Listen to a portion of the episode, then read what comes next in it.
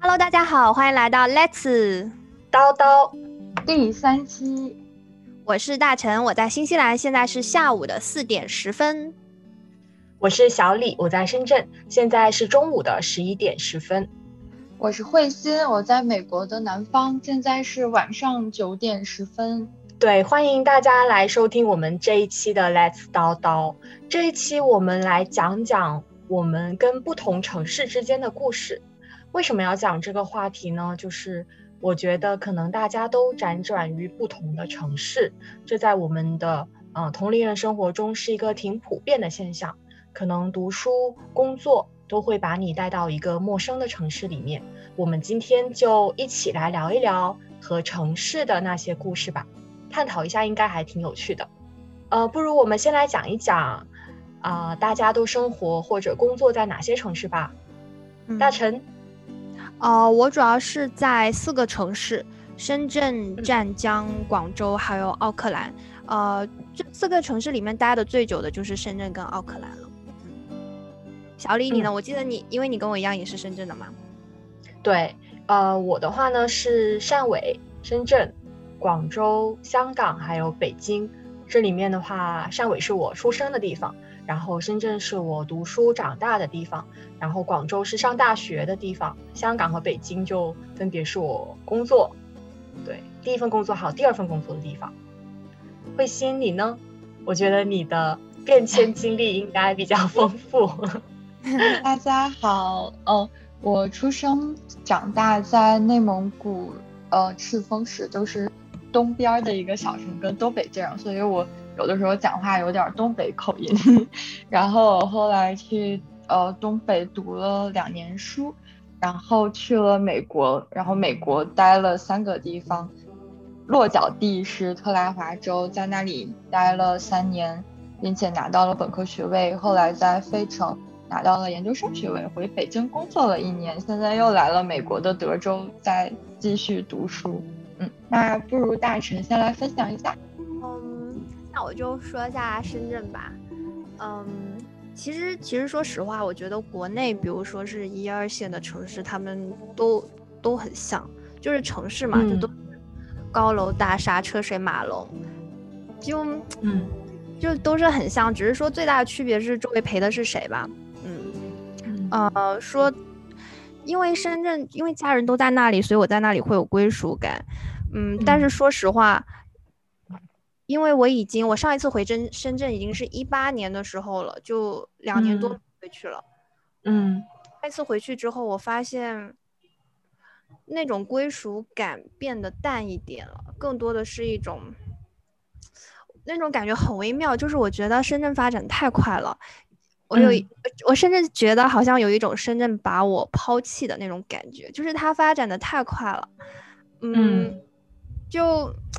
我我不知道，我不知道小李你会不会有这种感觉，就是就比如说别人问我说，哎，你是深圳人，你说一下深圳有什么好玩的什么之类的，但是我就就我也不知道啊，而且对，很有同感，对，就是如果有人问我说，哎，深圳年轻人一般都去哪玩，然后现在新盖了什么大楼，新开了什么商场，我觉得我都不能很 快速准确的告诉你，对，就这种感觉，嗯。就以前我姑姑她跟我说过，就我姑也在新西兰嘛，她说，呃，她回深圳的时候已经觉得自己是一种是一个游客，有一种游客的心态，而不是像回家。我那时候还觉得，哎，怎么会？我肯定不会，我同学朋友都在那里，我回深圳我可开心了。但是我一八年回去的时候，我就开始有我姑姑那种感觉了，就感觉自己可能确实会像是一个，嗯，游客的心态，对。所以你这种感觉是因为深圳发展太快了吗？对，我觉得真的是太快了。然后以前小时候就是，比如说从家门口右转是是呃怎么怎么怎么走，走一段路就有个商场，然后个加油站什么的。但我一回去发现前面全都是地铁站，就全都变了，那种感觉就会有一点陌生。但是楼还在那里，那那个楼还是一样的旧，可是前面门口的东西都是不一样了，那种感觉就会不知道，就是其实那时候有一点想流泪，但是就是那种感觉说不出来。对。嗯，可能是因为我对深圳绝大部分记忆还是停留在中学时代吧。嗯，就那个时候我还记得，我们学校门口就我跟小李是一个初中的嘛，我们那个时候学校门口有在修个地铁站，然后一下雨，深圳又经常有台风天，一下雨就到处那个到处那个水涨到小腿肚那上面，然后我都是爬山涉水去上课的感觉。我记得。但是现在回去，可怜。现在回去就哇，都都都那些路又又宽又好看，嗯。嗯。而且你是不是会觉得说，好像这个城市不太需要我了？我会，而且我很多以前，因为我本科在广州念的嘛，那些广州的很多同学，他们有一部分也去了深圳发展，然后看着他们深圳安家落户，然后也，然后就就就有一种觉得，嗯，好像就感觉自己很像，更像是一个不不属于深圳的，就我不知道怎么说那种感觉，嗯。对，我觉得这个感觉还挺微妙的。我经常会觉得我需要某一座城市，但是我不，我从来没有去想过说这座城市需不需要我。就如果我真的遇到一座城市，然后从内心里发发出这种声音说啊，我觉得这座城市需要我，那可能就是我想留下来的城市了。我觉得，但是我好像对深圳还没有这种感觉。我觉得深圳不需要我，只是在深圳的爸妈需要我而已。嗯，所以还是家人吧。多了，对，是。小李，你觉得呢？你你你初中、高中都在深圳嘛？对吧？嗯嗯，对，我是读书，因为我小学就我们家搬去深圳，然后我就是整个读书跟青春期是在深圳度过的。嗯，然后。但是我跟大成有同样的，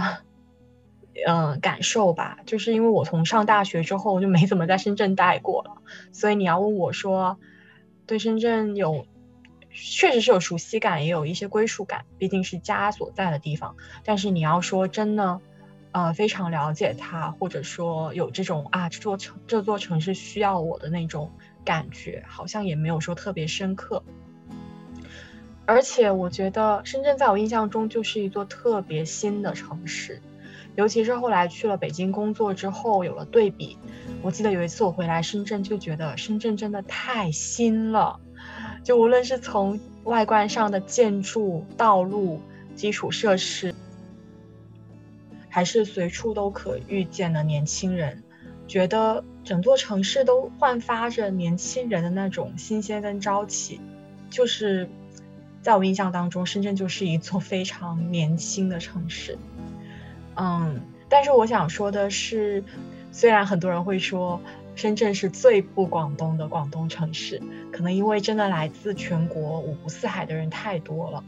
嗯，所以它在保持它融合开放的这一面的同时，也少了一些它传统文化的东西吧。就这一点，真的跟国内一些老城市不太一样。比如说像广州和北京，就是就是我生活过的这两所城市来比的话，嗯，就是你很能感觉到像广州或者北京那种比较深厚的历史文化也好，或者他们本土的传统也好，就真的和深圳很不一样。我不知道慧心有没有跟我一样的感觉？嗯，有的。我觉得北京真的是。文化特别悠久，因为我们就是从单位出门，坐坐上两站公交车就能到很古老的城楼，还有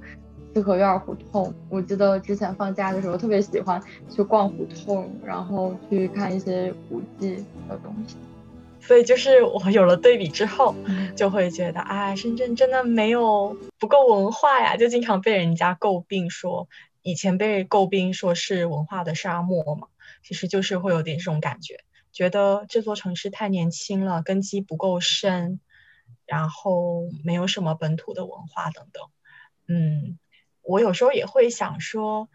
但是他在快速成长的过程当中，也发展了一些他自己的文化，比如说像深圳速度。你记得前几天看到深圳新出的一个城市宣传片，我看了之后还觉得挺振奋人心的，好像叫深圳脚步。我觉得如果大家有兴趣的话，可以去搜搜看。我觉得算是比较好的概括了深圳他想宣传的自己的一个城市名片。对，然后刚刚因为说到了北京嘛，就是作为一个呃老城市的代表，然后我觉得广州和北京在某种程度上有着比较相似的味道。这也是为什么我觉得老城市会更吸引我的原因。就是如果排除家在深圳这个情感因素，我是更喜欢像广州和北京这种老城市的感觉，因为我觉得一座城市的沉淀跟身份认同是很重要的。就比如说它的语言、它的饮食、它的生活方式等等，我会想象，如果我是在这座城市，呃，成长的孩子，然后我会想象我的祖辈曾经在这里怎么生活的。曾经他们走过的同一条路，吃的同一样甜食，就是会让整座城市很有故事感。因为每个地方都有它，呃，非常长久的记忆跟回忆留在那儿，就不像深圳，什么地方都是新的，就觉得它是很光鲜、很新，但是好像少了一点故事的感觉在里面。不知道大家有没有像我一样的感受？对某座城市是不是有归属感？我觉得可能跟你生活的时长啊、生活条件都没有什么关系，最终还是要回归到人本身。就是，好像我对北京、对广州就挺有归属感的，可能就是因为在那儿实在是遇到了很好的朋友，然后一起做了很多很难忘的事情，留下了很多回忆。所以一想到这座城市，哪怕家不在那儿，你也会觉得啊，这是我的城市。这里有我的回忆，对，就是这种感觉就还挺好的，嗯，这种感觉很温暖，你觉得？对啊，对啊。所以你对城市更多的是人文上以及情感上的连接和归属，并不是城市本身。对我其其实我一直在想，哪怕我在这座城市。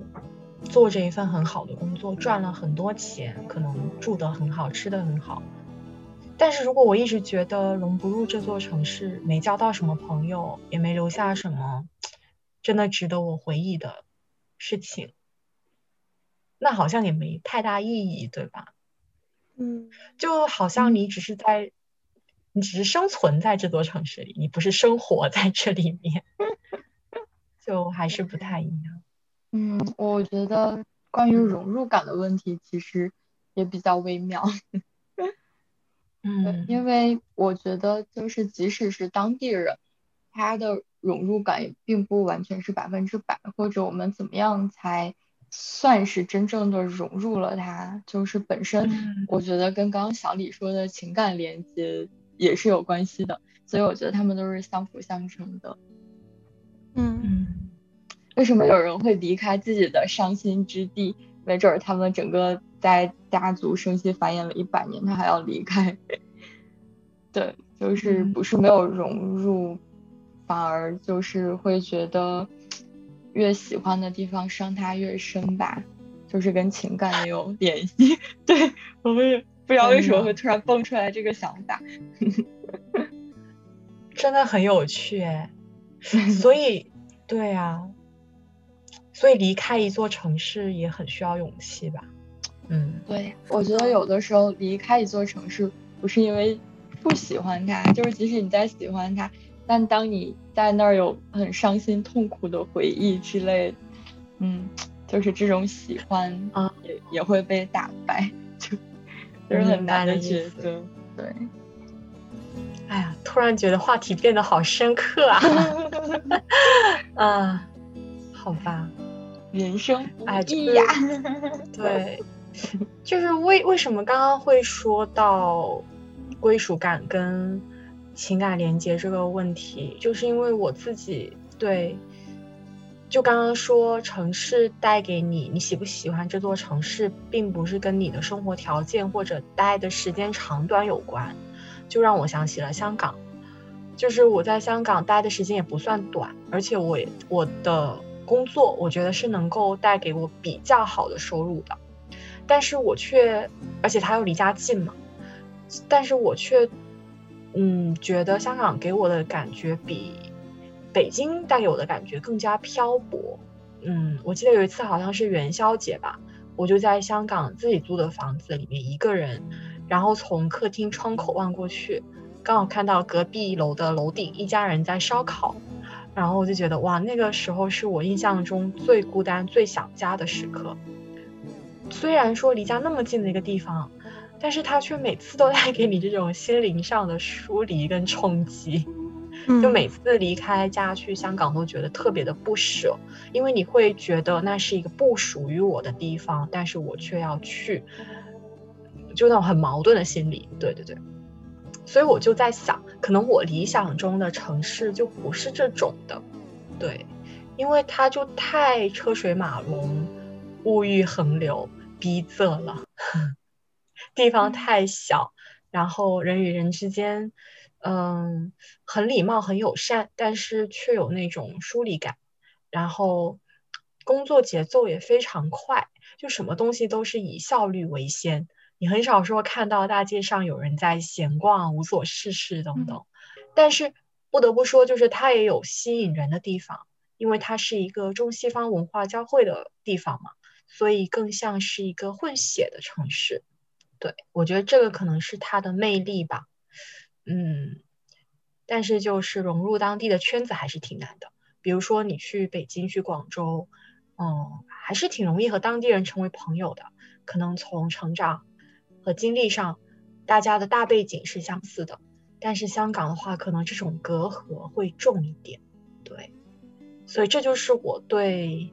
国内这些一线城市的一些感受。嗯嗯。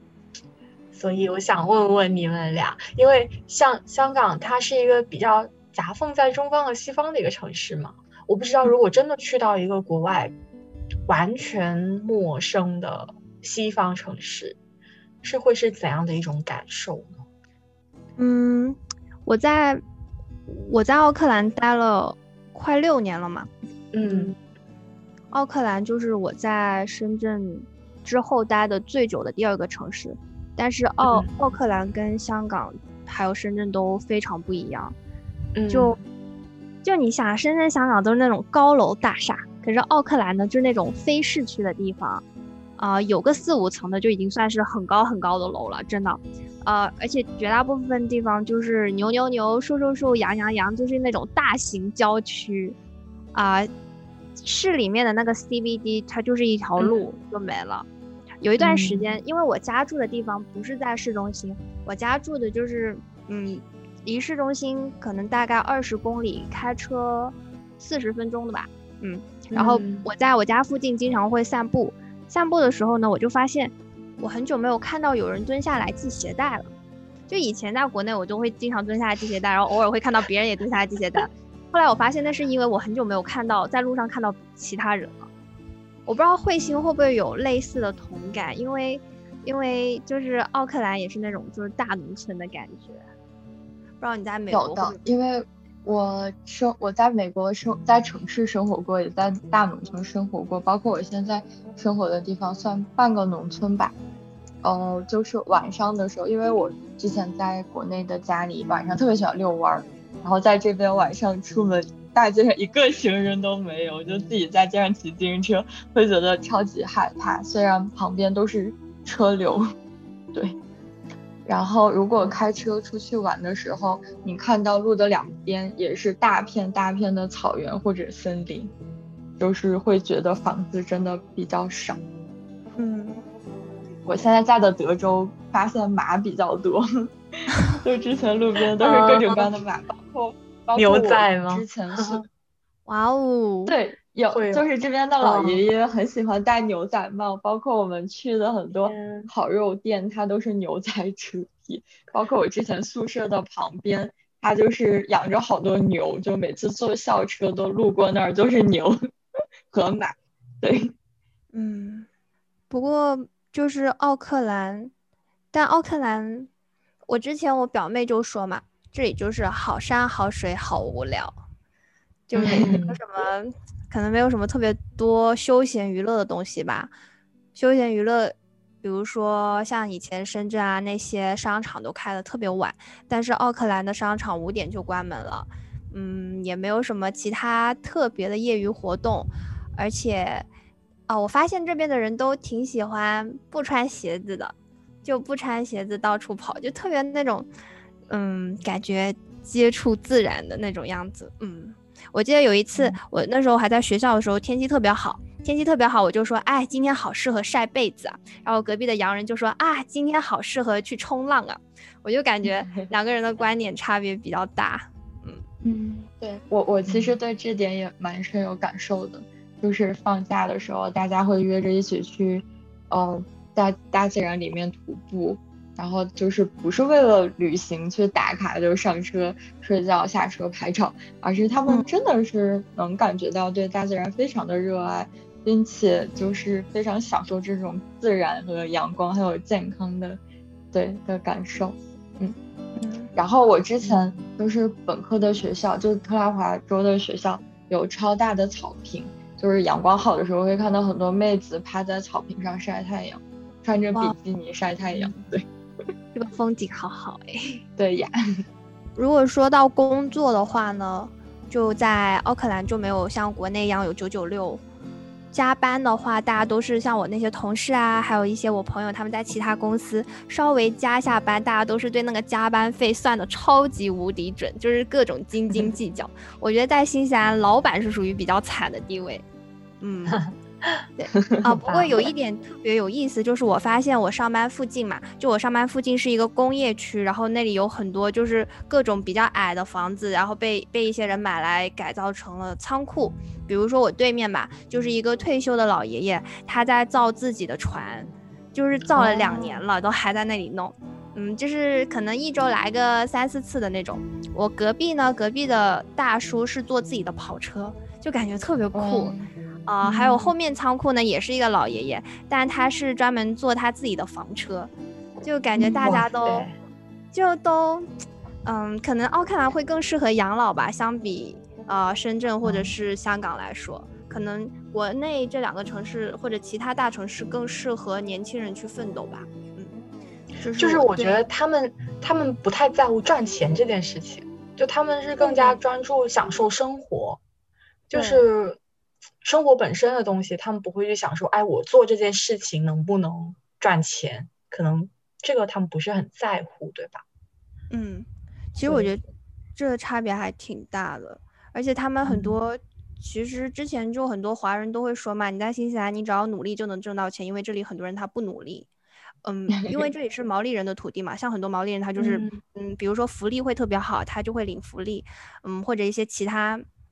其他的那些领福利的人群都特别的庞大，那他们可能就更在乎的是怎么样把生活过得更开心吧，就嗯不太一样。还有就是奥克兰的话，感觉包容性更强。比如说，我之前发现，如果你想减肥的话，就千万不要来新西兰，是因为这里的 胖胖的人特别特别的多，就是真的特别特别的多。那种胖有的时候就是甚至是超过。我我觉得可能彗星会有，彗彗星可能会跟我有一点共鸣，因为他他们那种胖是那种超过国内标准的胖，就是真的真的真的非常的胖。我有一天终于明白为什么大巴上面的位置要设置的这么宽，是因为有些人他坐不进去，就是那种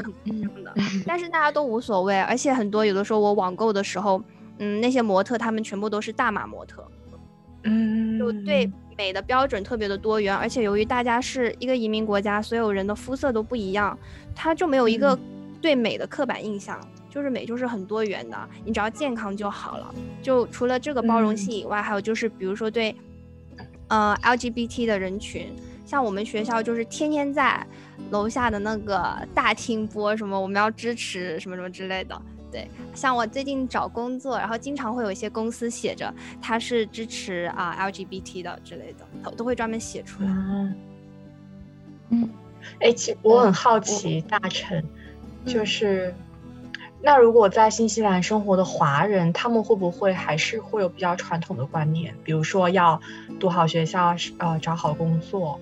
然后或者说，对，还是说他们也觉得跟当地人一样的想法？如果是那种很老很老的移民，他们可能已经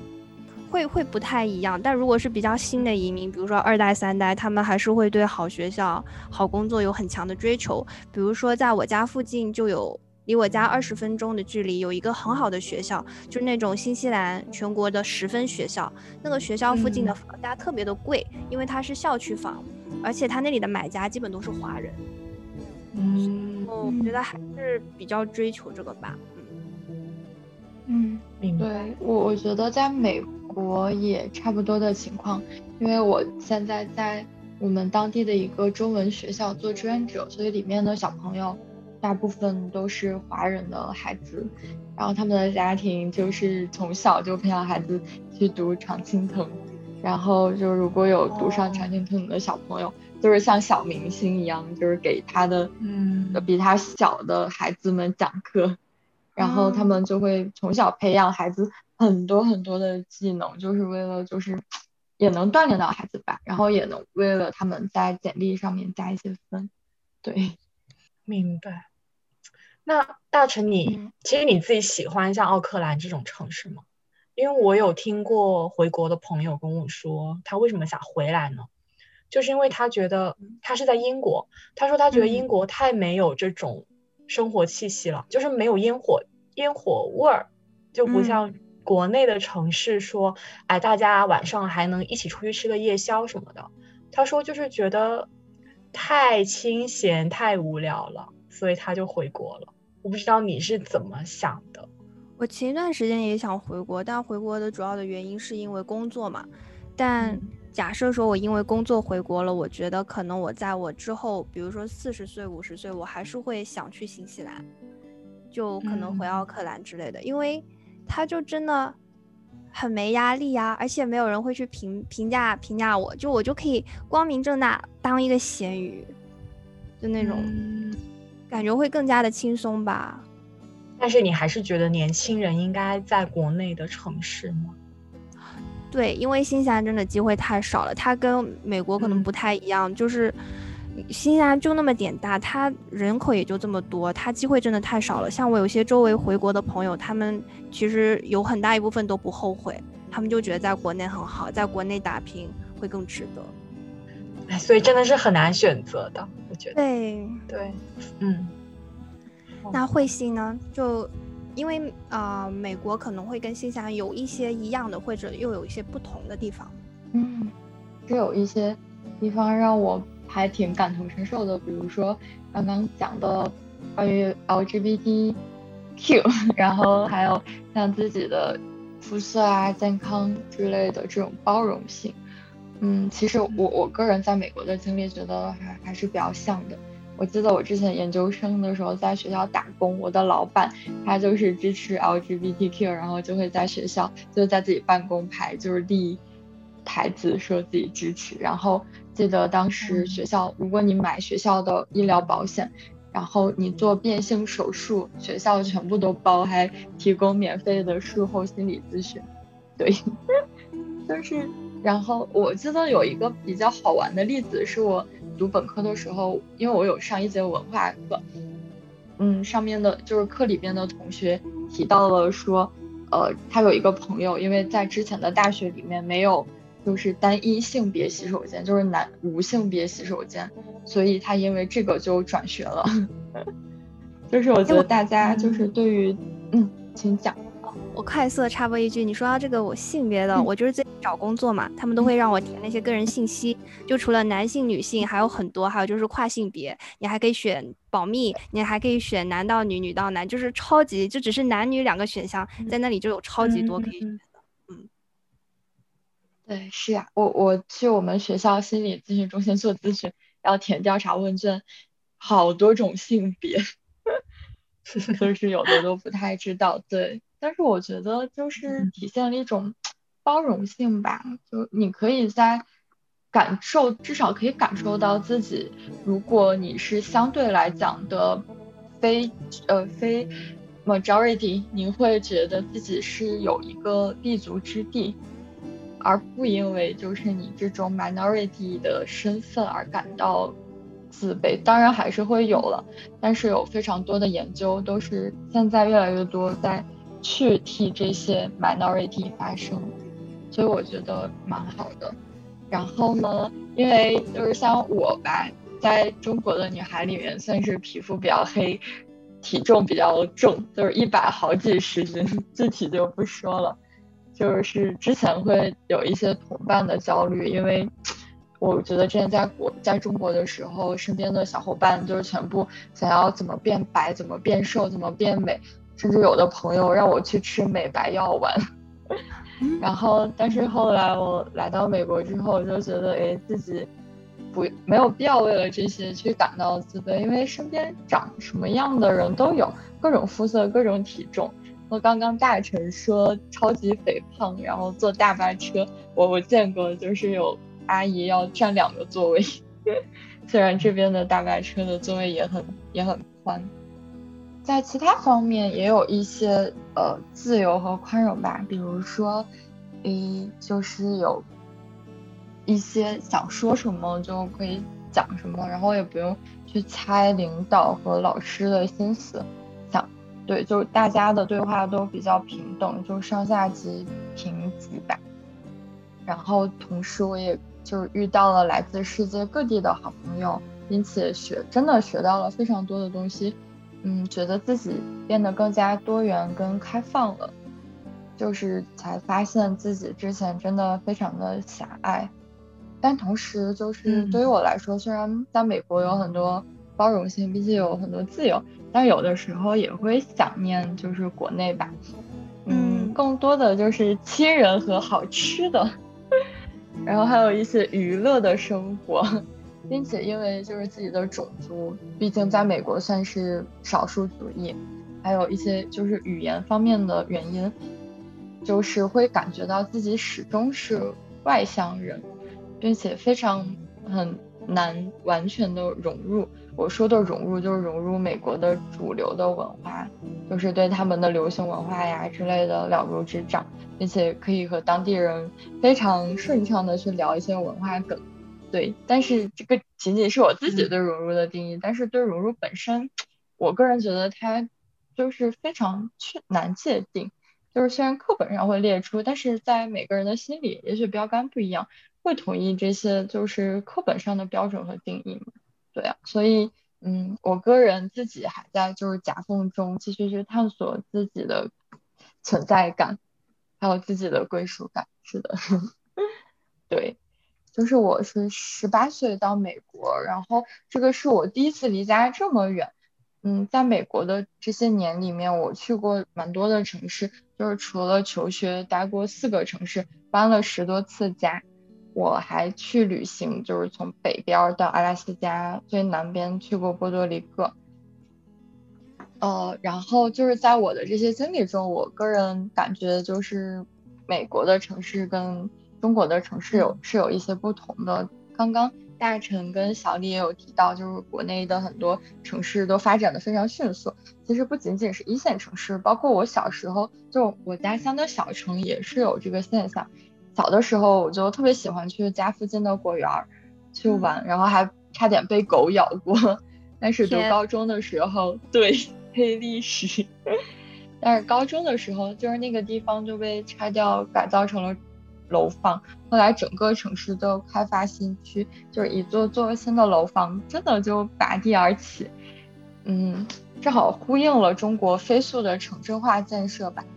但是虽然孩子就是现在的孩子，他们生活便捷了，但是我总觉得少了一些，像我小时候玩泥巴呀，在果园里面抓蝗虫，在雨天下雨就是下雨后面的土路上小水坑里捞虫子的幼虫，就是像这种非常原始、脏兮兮，但是又非常单纯的快乐。